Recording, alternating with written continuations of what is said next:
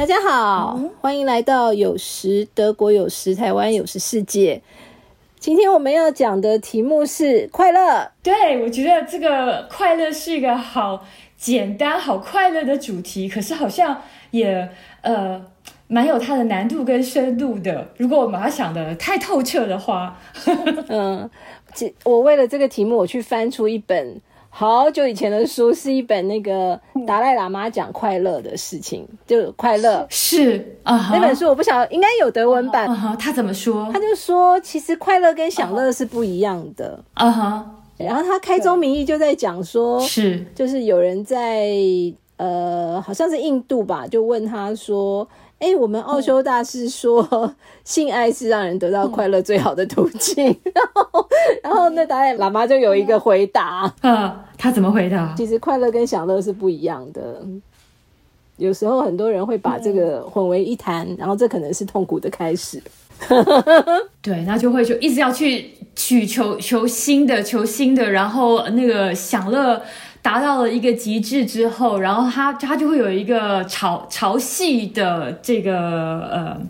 间隔，所以当潮来的时候，你觉得很快乐；然后戏它退过去的时候，你就觉得很空虚。大概它就是这个，因为这个是享乐。对。然后快乐应该是快乐，应该是一种一直持续的，不呃，那个德文有一个字就是叫做 wunschlos glücklich，就是没有需求的快乐。呃，当你没有不再需求之后，你还可以一直维持在那个。光明的、持续的、无止无尽的快乐中，呃，其实我觉得好难哦。德文有没有说这个字要怎么样才能达到呢？这个就是涅槃嘛，是不是？哦，就是涅槃哦。如果能够达到这样子，所谓的。没有没有需求，然后就持续的在这个在这一片无止无尽的光线中，然后，呃，那种的快乐应该不是在那边大笑，应该不是觉得很好笑，而是应该就是觉得说是一种无止无尽的满足吧，就是这样子。对我说为什么讲这个话题？因为我最近刚刚从那个所谓世界上快乐指数最高的国度回来，荣哥知道是什么哪一国吗？是不丹吗？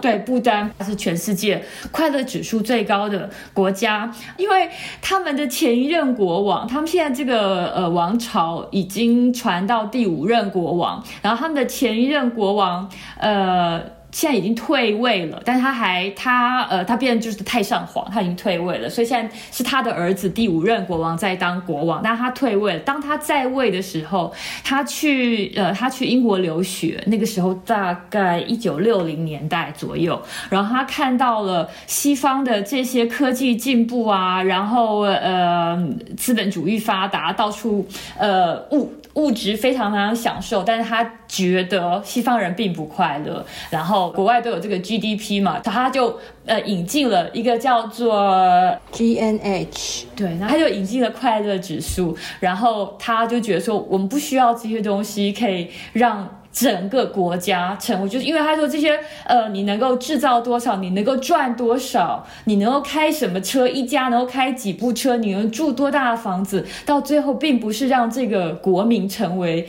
最幸福，呃，就是幸福指数高的一个国家，这些都。跟这些都没有关系，跟这些物质的呃取得能力都没有关系。然后要怎么样打造一个国家成为全世界最快乐的国家，要做到什么？然后不丹他们似乎就做到了。嗯嗯，这个很有意思，而且它限定每年或是每个月能够进入他的国家的人数，所以非常非常难进去。你必须要申请呃他的签证，而且签证还不是说在网上就可以签证。现在大部分国家都是自己在网上，你就可以申请签。如果要签证的话，他一定要找到跟他合作的旅行社，他的门槛放的很高很高。呃，他的那个呃对观光的。口号叫做 High Value Low Volume，就是指它要高价值，但是低数量，也就是说它不要呃大量的游客进入，他最怕那种大巴游客或是那种一下子涌入的背包客。他说背包客是他们最怕的游客族群，因为背包客带来的污染呃非常非常多，带来的污染制造的垃圾，然后呃非常非常多，但是几乎这个国这个国家不会赚到背包客一什么钱这样子。然后那种大巴的旅游客那种也不要，就动不动就好几个巴士这样排在那边，然后每每一栋每每每一呃部巴士都会吐出来大概呃四五四五六十个观光客，他们也不要这种的，他们就是要呃人少少的，然后而且每个人每天要交的旅游税是两百块美金这样子，对，所以要进去非常非常难。呃，我那时候就跟我先生说，哎，如果能够来到这边，挺不错的。然后他就把这句话，我的一句呃儿戏就当真了，然后他就开始去网上申请，去呃去申请了。他整个准备这个旅游花了十个月的时间，哇，嗯。对，花了十个月的时间，然后呃，这十个月之中，偏偏我又就是那时候也不知道很，我我得了新冠，得了完新冠之后，我有一点长新冠的后遗症，呃，医生说我的肺功能就是我的肺能量。有一点受损，要观察。嗯，所以那时候那个是去年十一月的事，所以医生就跟我讲说，呃，嗯，这这段时间内你最好避免到高地去旅行，这样子，因为那边空气稀薄。可是那时候，呃，我先生准备这个不丹的旅行已经到了最后的。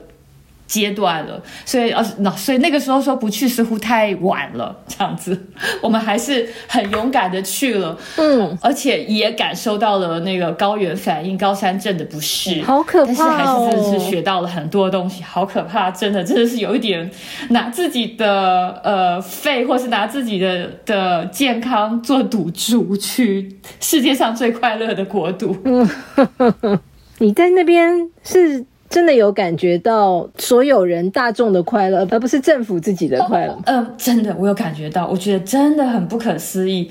然后，呃，刚刚开始的时候，就到达的第一天，我只是因为他，呃，那个国家，说实在话。它不是一个自由开放的社会，嗯，也就是说，因为你看它这么，它的门槛这么高，不让任何人可以轻易的进入他的国家。那一旦你进入了，他也不让你一个人自由行，这样子啊，每一个人或是对，都是有。不丹当地的导游那呃陪伴的，然后我也问了这个问题：假如我们自己租车在这，因为他们都是山路嘛，那边都是二呃喜马拉雅山里面的山路，然后呃我先生又是那种很爱开山路的那种飙车手，他事实上超想自己开的。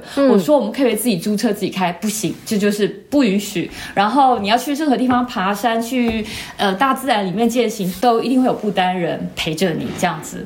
然后我那时候就问我们的导游说。那你觉得你们担当得起全世界最快乐的民族吗？然后他还刚开始跟我非常呃谦虚的说：“哦不不不，我们现在已经担当不起，事实上我们根本就不是了。现在那个快乐全世界快乐指数，听说最高的国家是丹麦。”然后我就吓了一大跳。哦，就我心里就在想说，哦，是不是只要国民里有个单字就会 就会快乐了？然后我又在想说，哈，丹麦，丹麦就在德国的北边啊，凭什么他们比我们快乐嘞？我那时候又心里就非常兴起了一股所谓斗志。嗯嗯，对啊，那凭什么呢？那我也不知道为什么，因为我我我我也没有去去呃。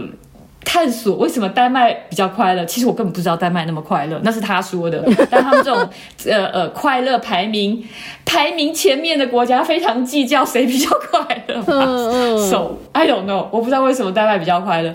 反然后呢，我就问他说：“那你们觉得为什么你们比较快乐呢？”这接下来这个答案是我不管接下来问了十几个人，会讲英文的也好，不讲英文的也好，会不会讲英文就被翻译嘛？或者是网上寻找，每一个人都跟我讲的，呃，一模一样答案。因为呃呃，佛祖，因为菩萨教我们 to be happy with what you have，就是知足常乐。你你你有多少，你就你就对这么多感觉非常的。满足就是 to be happy with what you have，翻译成中文就是知足常乐。然后我觉得知足常乐这句话真的是非常的知易行难，你不觉得吗？从小听到大，每个小学生都很会用知足常乐写作文，可是有几个人真的知足常乐了？对，就是在达赖喇嘛的书里面，他有提到说，就是我们一般人会觉得啊，拥有更多、更多、更好、更棒的东西，总是会让人感到快乐。他就是说，这种想法其实一定会有一个尽头，那个尽头就是，万一有一天你买不到你要的东西了，嗯哼，就是你想要的东西你买不到，然后就会开始，这过去的所有的快乐就没了。我就觉得，哎，真的是哎，就是当快乐是寄托在外面的东西，确实是会面临到一定会有的一个瓶颈。就像你讲的，知足常乐确实是一个很好的解方。他们也是讲说。就是要感谢你手上所拥有的东西就对了。可是我觉得你你说的这个达赖喇嘛的这一句话或者知足常乐，我觉得它是仅限于物质上的，也就是说今天。呃，我有了这个包，然后接下来我要一个更漂亮的包，接下来我要一个名牌包，呃，可能我是名牌包里面的那种 outlet 那种呃呃打打折品、瑕疵品。那下次我再下来，我需要一个真的，然后再下来我一个名牌包里面的那个更高级的，甚至我要名牌包里面的限量品等等等。所以你的就会那个，因为当你的需求是物质的时候，它就会。呃，一直往上增，你的胃口会越来越大。对，可是呃，我这呃，大概几年前我也看过一本书，他说，就是人要怎么样会快乐，会快乐，或是我感觉说你是呃 energetic，就是呃你的呃会非常有活下去的精力跟动力。事实上就是要新的东西，可是这个新的东西并非东西，就是不是物质。呃，比如说想要呃。嗯，尝试一些新的经验，想做一些新的事情。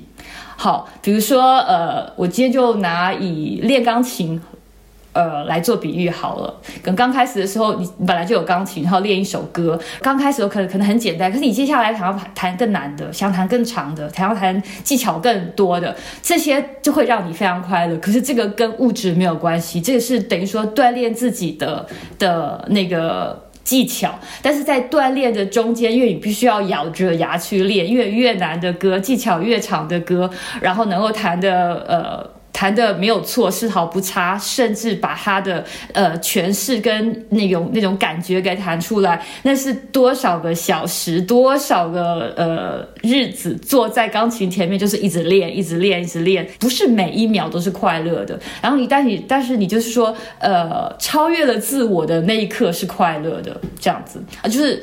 呃，所谓的就是要新的东西，那个东西非物质的东西，而是经验的累积，新的经验就是学习嘛。嗯嗯，对啊，学习是很快乐，就是学习没有错，学习然后超越自己，然后然后再给一个再给自己一个新的呃目标，再再去努力超越，然后对学习再学习超越再超越，然后那个呃目标是自己，就是这样子。嗯，那在德国也有这种，就是呃幸福学或快乐学这样子的一个潮流吗？嗯，事实上我在台湾的时候，我们在在学校都没有嘛，对不对？我觉得我就想象回想起自己的整个中学生涯。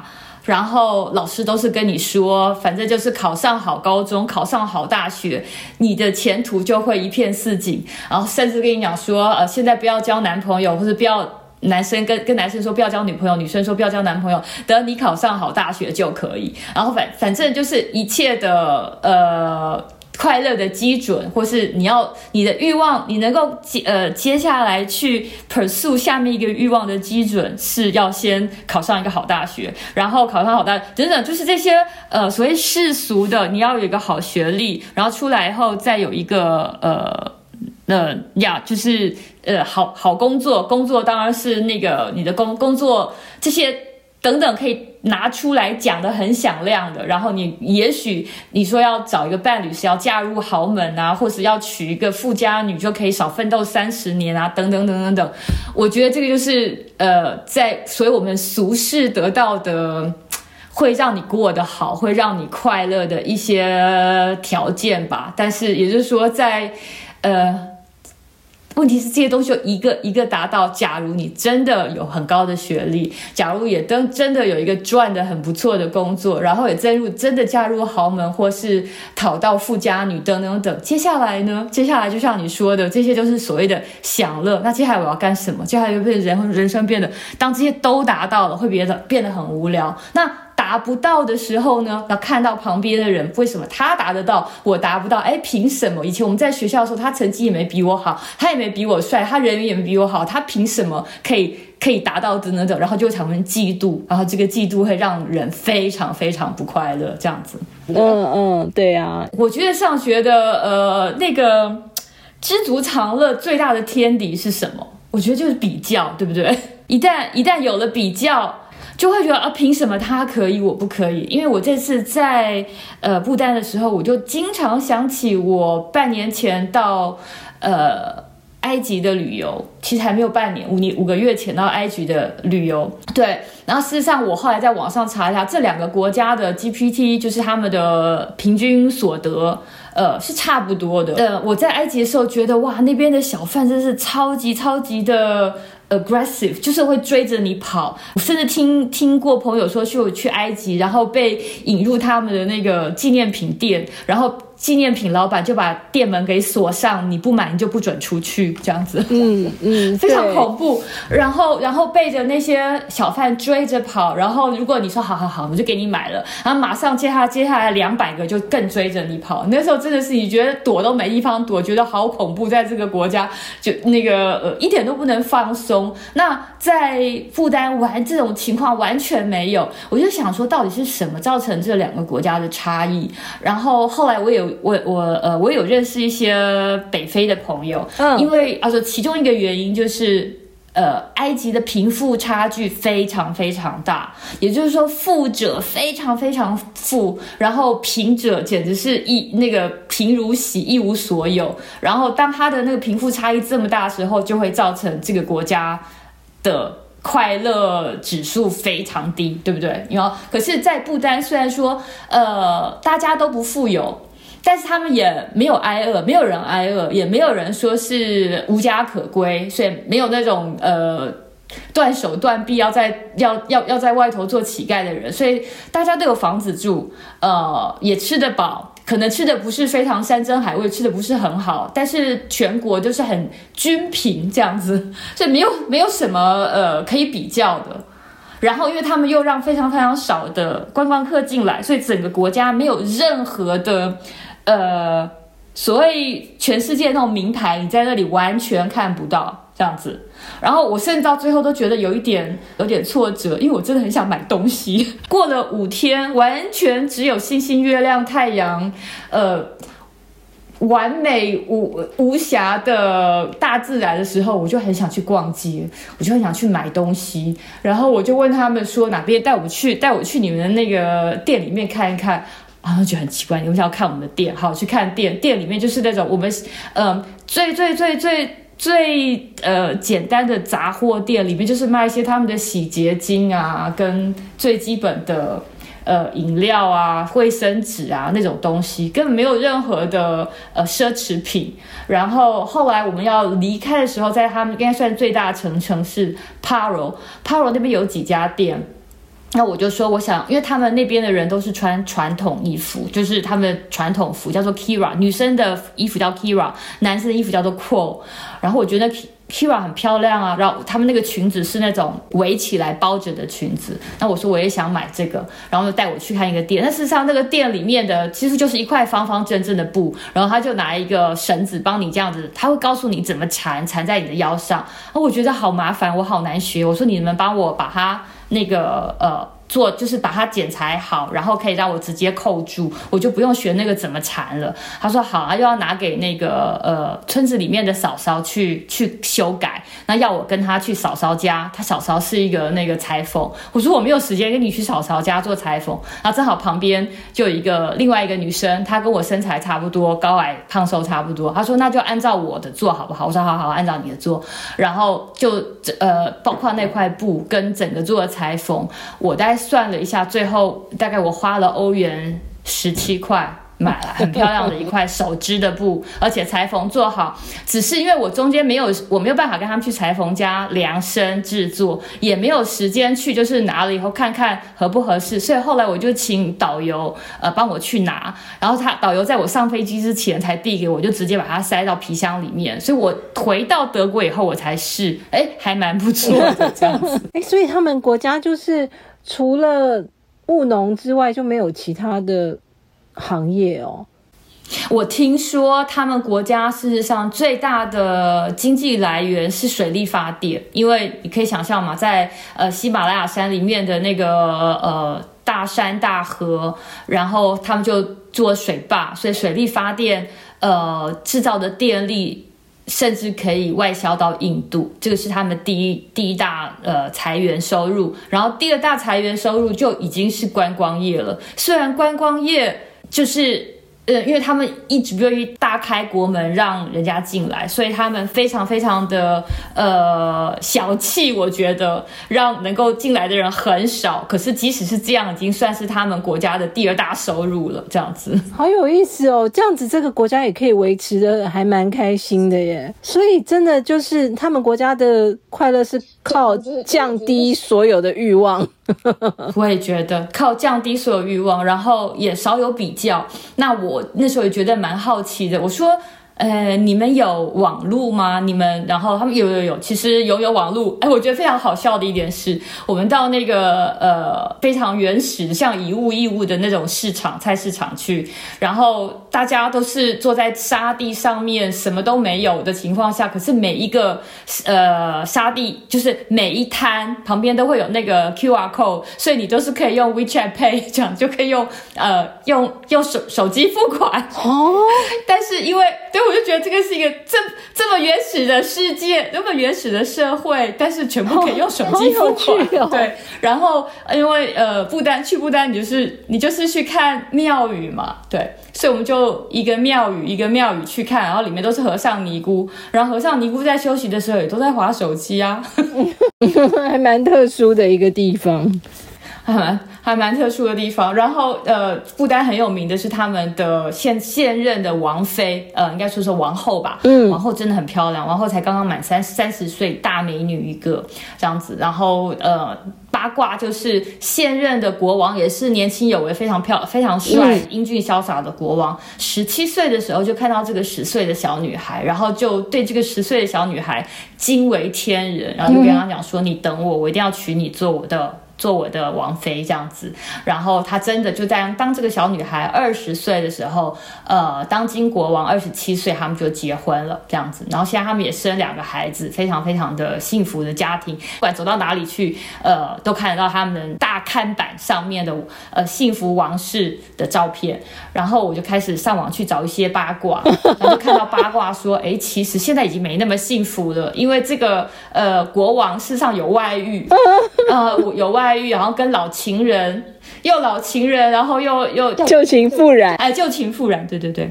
呃，就就是呃，国王跟老情人又旧情复燃，然后所以呢，这一对呃皇皇室美丽的 couple，好像一起去参加一个什么国际上的宴会，然后那个现任的王王后就对老公使眼色，把他甚至让他戴的首饰都丢下来，不给不带给他看，然后大家都看得出来，这个这个王后现在不给老公好眼色看，就是因为她老公现在有外遇等等等。然后我看完以后，第二天就跑去问我的嗯。导游，哎，我然后我导，我就我我我问导，我说听说你们的现在那个呃，这这对。王室家哦，已经不是这么的幸福快乐了，因为国王已经有外遇等等等。我导游吓了一大跳，然后就一副非常惶恐的样子，说不可能的，没有这回事，没有这回事。然后我说没有啊，我网上我看了，英文我看啦，中文我也看啦，都这么写啊。然后隔了大概一天以后，他才跟我讲说，这一定是外国人乱写的，因为在不丹我们不会。绝对没有人会相信这种这件事情，因为我们的我们的王呃呃国王跟王后就像我们的神一样，他们觉得是完美的，他们不会做这种事情。哦，其实实际上就是英国版的。对，可是你看，在英国，什么小报都可以报，都可以报道说，呃，他们的王室的一些绯闻或是八卦，在那边是不允许说的，对不对？在在不丹这种国家是不允许说的，这也让人知道说，这是你说他所谓开放你的程度，嗯，对不对？嗯嗯，没错。所以如果潜伏在那个国家，可能会看到另外一面的故事。但是没有一个人会跟你讲另外一面的故事，因为我真的问了，我每天都问人，都问呃那个。我大概在那边待了十天，我每天都会问两到三个人以上，所以我大概问了二三十个人吧。你们为什么那么快乐？可以跟我讲一下你的国家事情，你觉得怎么样？呃，你的工作、你的学校，你满不满意？哎，每个人的答案都是满意的不得了，这样子。然后觉得他们的国家实在是，他们的国家是世界上最棒的国家。很多人都跟我说，实在非常的感激，呃，这辈子能够身为不丹人。然后我问他们想不想出国去旅游？呃，如果可以的话，也蛮有意思的啦。但是其实一没有钱，呃，出国旅游；二也觉得其实也没关系啦，因为嗯，我们的国家反正是全世界最快乐、最完美的，干嘛要去别的地方呢？然后所以也不会觉得去不了有什么呃懊恼的。然后我那时候心里就是在想，我说鱼没有离开过水，怎么知怎么能够谈论水呢？怎么知道水的存在呢？这样子，那他们如果没有离开自己的国家，就一直被呃舆论或是政府教导说我们是你们是全世界最幸福的呃国民，我觉得真的吗？我就会有那种我心里就会浮起一个一个的问号，真的吗？真的吗？后来因为我在网上有有发表这个想法。就有被佛教徒给，呃呃抗议了。然后佛教徒跟我说，说我因为我实在是慧根太浅了。如果真的是呃懂了呃藏传佛教的真义的话，他们真的不需要比较，也不需要大彻大悟，不不需要不需要先去呃等于说是红尘浮世走一遭，然后再大彻大悟，不需要，他们就是可以。从小到大，在这个在这个呃物质的匮乏中，然后学习到知足常乐，就是可以真的这么快乐。那我真的是，我觉得我还还是俗人。那下一次你去考察一下丹麦好了。对，下次我可能要去考察一下丹麦。哎，星星，你你这次去不丹啊，有没有遇到什么比较有趣的事情？呃，其实有。很多有趣的事情，可是这些有趣的事情好像都不是那种很令人兴奋的事情，因为这个实在是一个太恬静的国家，很难。很平静的地方，对，很难会有什么大打折啊、大那个 呃呃大优惠这种让你觉得很兴奋，或是听听你们演唱会啊，没有，都是非常恬静、田园的那种那种有趣事情。哈，有一件事情就是，因为我每天都会碰到人嘛，我会访问他们一样的问题：为什么你觉得你们国家这么幸福？就有一天我就碰，就是那天我们去吃饭，我的 wait waitress，呃，我的女服务员，我就问她说，呃，为什么同样的问题，为什么你们？国家会这么幸福这么快乐？你也觉得你那么幸福这么快乐吗？然后跟我讲一模一样的答案，就是呃。因为知足常乐，to be happy with what you have，然后等等等，然后我我还是觉得这个实在是太抽象了。这个对我而言就是知足常乐就是四个字，那你怎么去实践呢？他说那我那我唱一首歌给你听好了，这是我们那时候在学校学的，然后学这首歌就是告诉我们快乐的真谛是什么。然后就好，我就我就说好，那你要唱给我听，我就把手机打开来要录他唱。然后我先生在旁边就说：“不可能吧，不是真的要唱吧？拜托！”他就已经那个，他就已经惊慌到要去，要把他那个要躲到桌子底下去了。他不敢，他无法相信，在大庭广众之下，居然一个成人要唱歌给我们听。然后我，然后我就把手机打开，然后女生就跟我讲说。So you ready?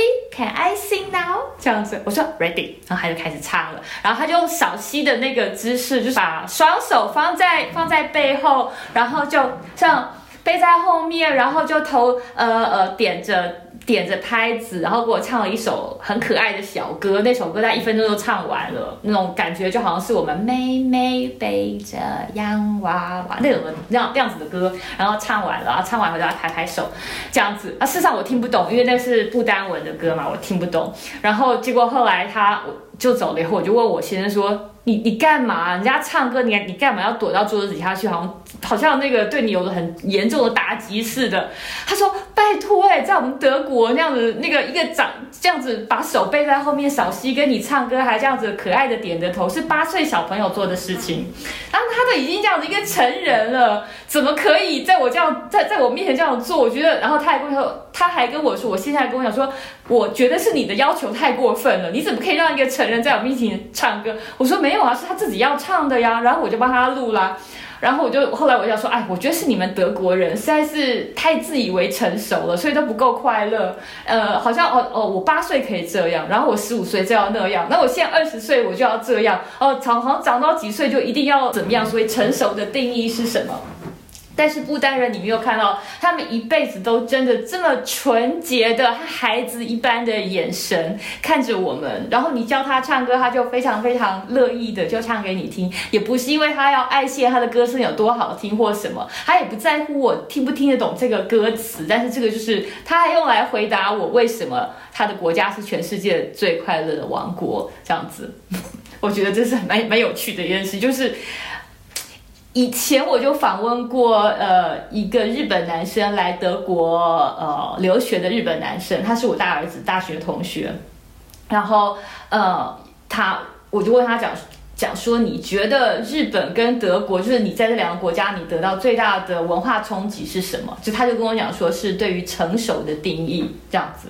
哦，我觉得好有意思哦。我说成熟的成熟，你你你觉得它差异在什么？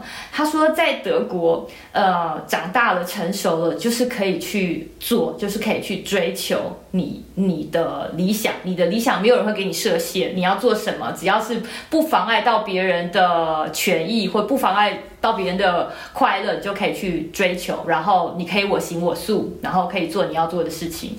但是在日本是，他觉得长大了就是要去，要很多事情就不能做了。然后我说怎么说？他说，比如说小时候你不爱吃的时候，你就可以大，即使跟爸爸妈妈在外面，爸爸爸爸妈妈跟你说你要吃这个菜，然后就可以大哭，让他说我不要吃，我不要吃。然后呃，或者说小那个大爸爸妈妈跟你说，呃，我们先要去哪里，这个很重要，我不要去，然后就可以就就可以跟爸爸妈妈争辩。但是长大成熟的意义就是要会忍耐。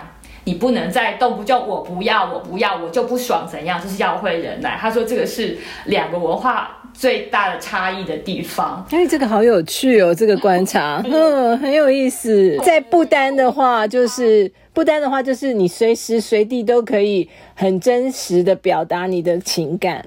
你你想唱歌就唱歌，然后这个表达跟讨好没有关系，因为说实在话，我是一个从小到大非常喜欢讨喜的一个小孩，我很喜欢被呃爸爸妈妈被师长夸奖，然后到上面去呃领奖啊，小朋友给我拍拍手啊，我小时候就很喜欢这样的感觉，然后我就觉得至少在不丹，他们给我的感觉是他们没有这个，就是当他们在做一件事情，开开心心做一件事情是没有。呃，那个在背后没有那个要讨好的这个需求在，哇，这个很了不起耶。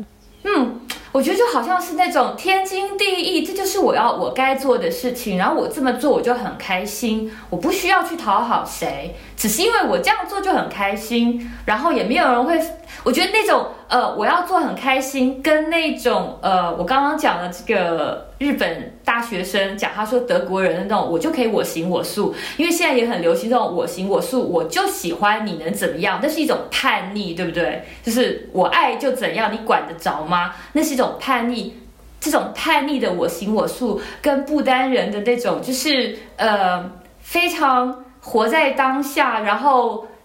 知足跟嗯满满意的在做这种事情的那种那种呃知道自己在做什么是不一样的，他没有一点叛逆的成分存在，就是在不不需要讨好你，我就是在做我该做的事情。哎，这个好有趣哦！我也做的很开心。嗯，就感觉就是我们会觉得啊，他们好像很贫穷，或者是他们好像物质方面不高，但其实他们一点都不觉得自己有缺少。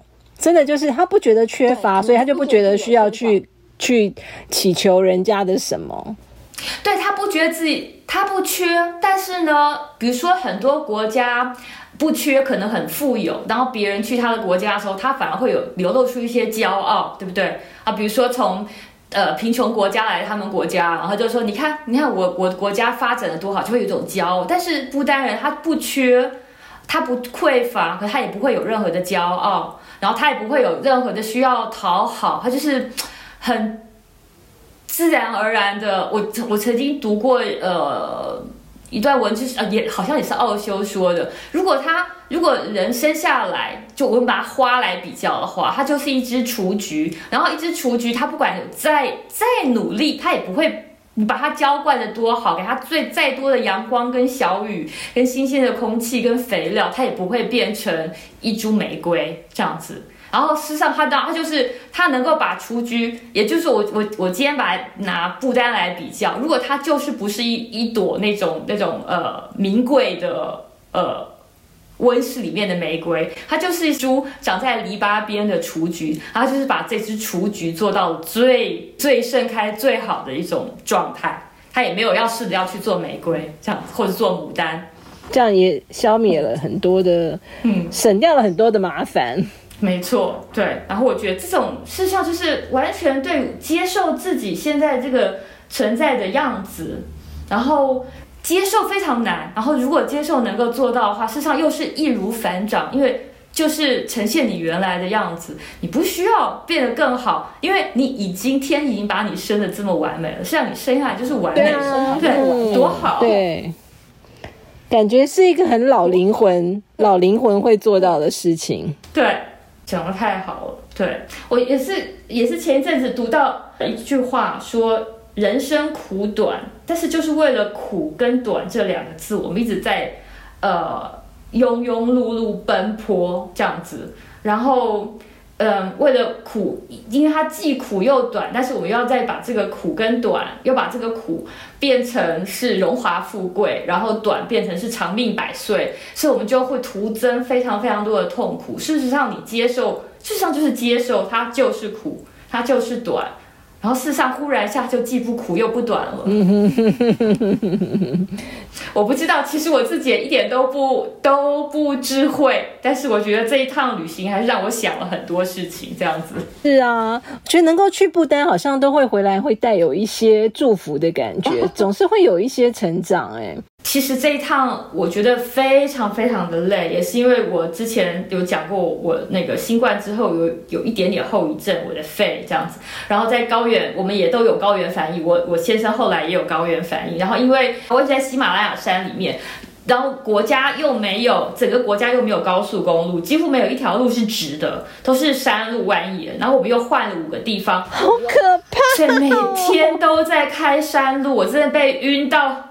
一直在晕，一直在晕车，然后到了以后就先是要。晕车就要就要那个稍微休息一下，所以有很多人问我问我说你怎么都没有画画？我说我晕的都没办法画了。然后第二天就是被被他们当地导游抓你去看他们的寺庙啊，然后就是要去呃高山里面践行。那因为我身体不太好，我们都慢慢走，可是还是践行了很多，又没有任何可以什么小吃街啊，什么商城可以逛的这样子，非常多的大自然，然后非常非常多的这个所谓快快乐的教义，学了非常非常多。想了很多的快乐的意义是什么，哲学是什么？哇！我现在觉得到最后，呃，后来出来的时候，我真的觉得，因为我们要在曼谷转机一天，然后当我在堕堕入城市曼谷城市的时候，我告诉你，我总共离开十三天，这堕入城城堕入城市曼谷那一天，应该算是我个人最快乐，因为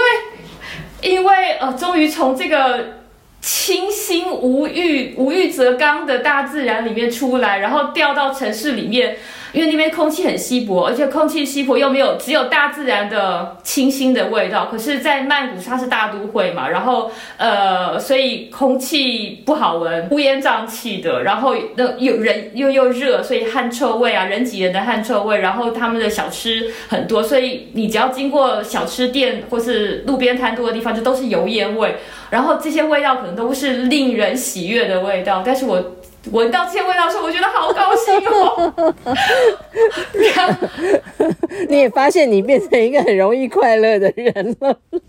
对，然后，然后就呃，经过那些商城的时候，他们这个花花世界还真是可爱，这些东西都是不丹完全没有的。